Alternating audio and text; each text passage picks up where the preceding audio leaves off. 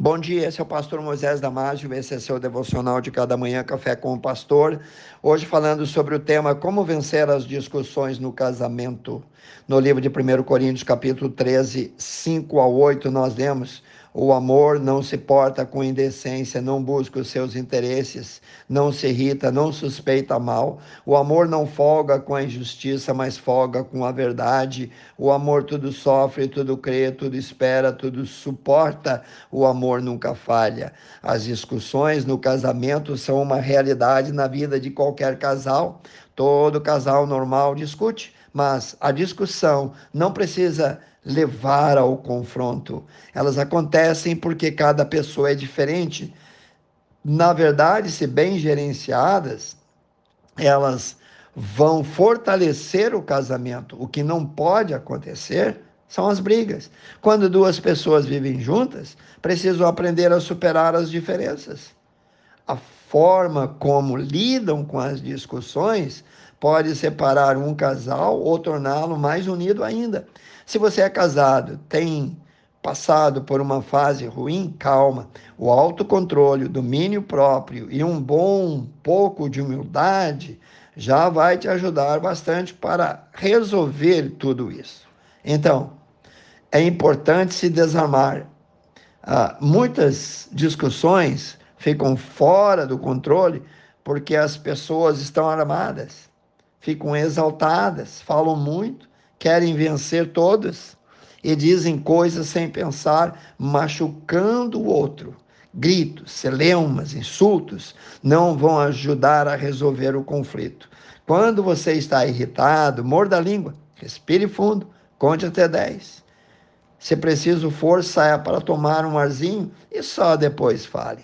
Não seja turrão, mantenha sempre a pose Lemos assim na Bíblia, no livro de Efésios, capítulo 4, 31 e 32. Toda amargura, ira, cólera, gritaria, blasfêmia, toda a malícia sejam tiradas dentre vós. Antes, sede um para com os outros, misericordiosos, benignos, perdoando-vos uns aos outros, como também Deus vos perdoou em Cristo Jesus. Cuidado. Palavras ditas sem pensar podem transformar uma conversa saudável em uma briga feia, mas palavras brandas podem acalmar uma briga e torná-la em uma conversa sensata. Sejam polidos, cortês, gentil, educado, sereno, fino, de bom trato. Isso vale tanto para um como para o outro, tanto para ele como para ela. No livro de Provérbios, capítulo 15, versículo 1, diz que a resposta branda desvia a ira, desvia o furor, mas a palavra dura suscita, promove, ela gera, acende, mais ira ainda. Uma discussão significa que há sim um problema para ser resolvido. Fugir, protelar, não é a resposta, não é a solução. Se não for resolvido o problema, só vai aumentar e ficar pior Devemos, sem ânimos exaltados, sem brigas, como gente civilizadas, enfrentar e resolver os problemas, se possível, no mesmo dia que surgem. Procurem conversar sem levantar a voz e conversar como amigos, com amor, em vez de ficar cobrando e atacando o tempo todo. Falem a verdade em vez de esconder por trás de desculpas ocas, tolas, repetitivas e fracas. Uma boa estratégia é tentar colocar-se na pele do outro. Isso chama-se empatia e é muito importante nos relacionamentos. Tente ter bom senso e pergunte a si mesmo: por que o meu cônjuge está mantendo essa postura ou atitude? E se fosse eu? Posso ser mais compreensivo? Querido, a base de uma relação matrimonial precisa ser firmado na oração, na palavra de Deus e na frequência assídua aos cultos da sua igreja. Exponha sua opinião, então, com educação, sem ofender, sem maltratar o outro.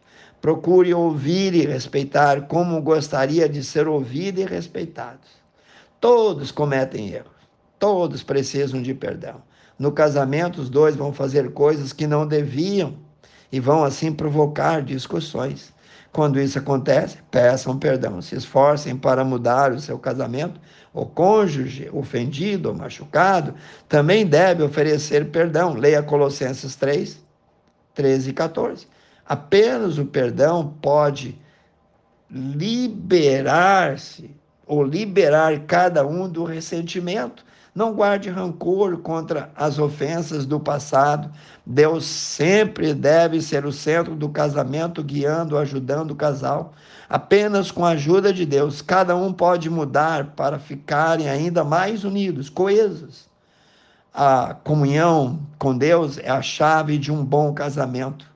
Em oração juntos, peçam a Deus que vos ajude a ultrapassar as diferenças, a vencer cada uma delas e resolver os problemas que existem entre vocês. Seja o primeiro a dar um passo em direção à resolução das discussões, mesmo que isso exija relevar algumas coisas, ou seja, dar o braço a torcer. Não se apegue às ofensas ou atitudes que lhe causaram dor.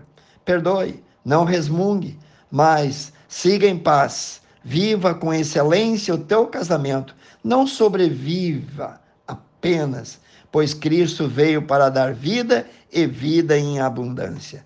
Pense e repense nisso. Quero orar por ti. Precioso Deus, abençoe cada um, cada irmão, cada amigo, Pai.